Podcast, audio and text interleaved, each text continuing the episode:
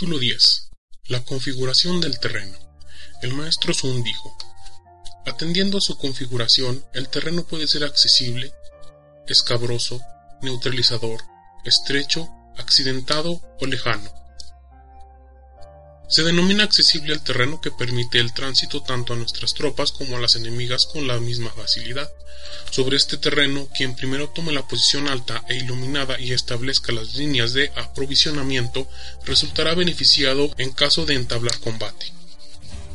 Se denomina escabroso al terreno al que pueden acceder con facilidad, pero cuya salida es dificultosa. Sobre este terreno es posible lograr la victoria en el caso de que se ataque a un enemigo que no está preparado pero en el caso de que lo esté, el ataque no saldrá con victoria. Y puesto que la salida de dicho terreno es dificultosa, no se obtendrá beneficio alguno. Se denomina neutralizador al terreno en el que ninguno de los contendientes les beneficia tomar la iniciativa. Sobre este terreno no se debe pasar el ataque por mucho que el enemigo ofrezca una ventaja, sino que, más bien, hemos de retirarnos para traerlo hacia nosotros, de suerte que cuando la mitad de sus efectivos se haya lanzado al ataque, respondamos al contraataque y obtengamos ventaja. Si ocupamos primero un terreno estrecho, debemos bloquear todos los pasos y esperar así al enemigo, pero si él, quien lo ha ocupado antes y ha bloqueado los pasos, no debemos seguirlo. Podemos hacerlo solamente en el caso de que no los haya bloqueado todos. Si ocupamos primero un terreno accidentado, hemos de tomar la posición alta e iluminada y esperar hacia el enemigo. Si el enemigo, quien lo ha ocupado antes, es preciso retirarse y renunciar a seguirlo.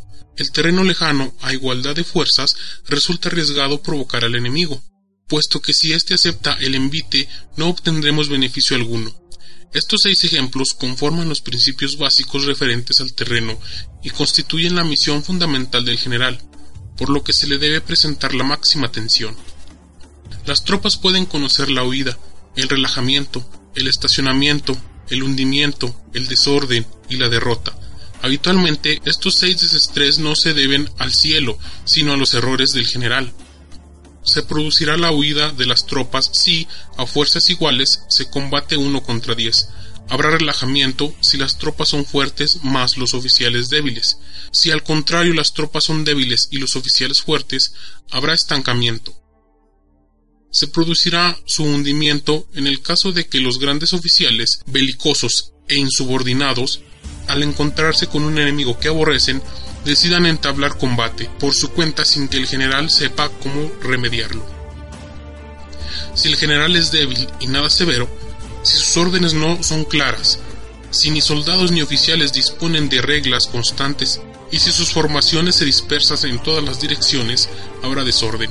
Si el general, incapaz de calibrar al adversario, enfrenta un ejército de escasos efectivos a un numeroso, ataca con un ejército débil, uno poderoso no cuenta con operativos seleccionados, será derrotado.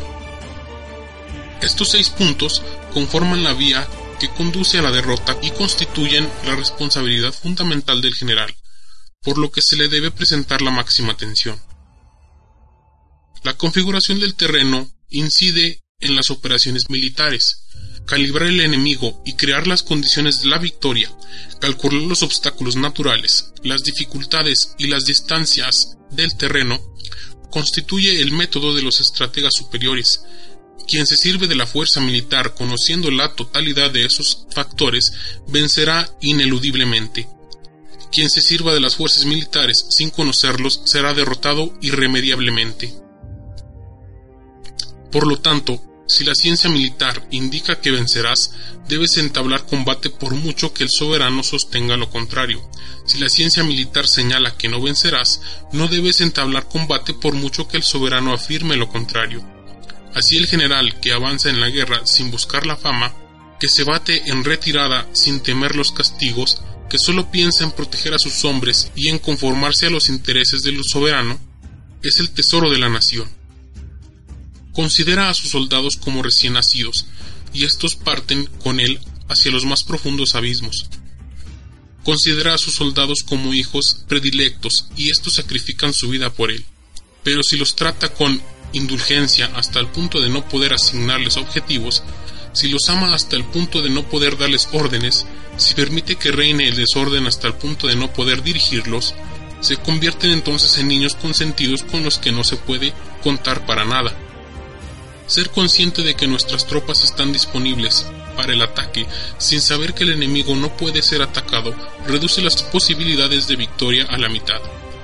Ser consciente de que el enemigo puede ser atacado sin saber que nuestras tropas no están disponibles para el ataque reducen las posibilidades de la victoria a la mitad ser consciente de que el enemigo puede ser atacado y saber que nuestras tropas están disponibles para el ataque, ignorando a su vez que la configuración del terreno no permite la ofensiva, reduce las posibilidades de la victoria a la mitad.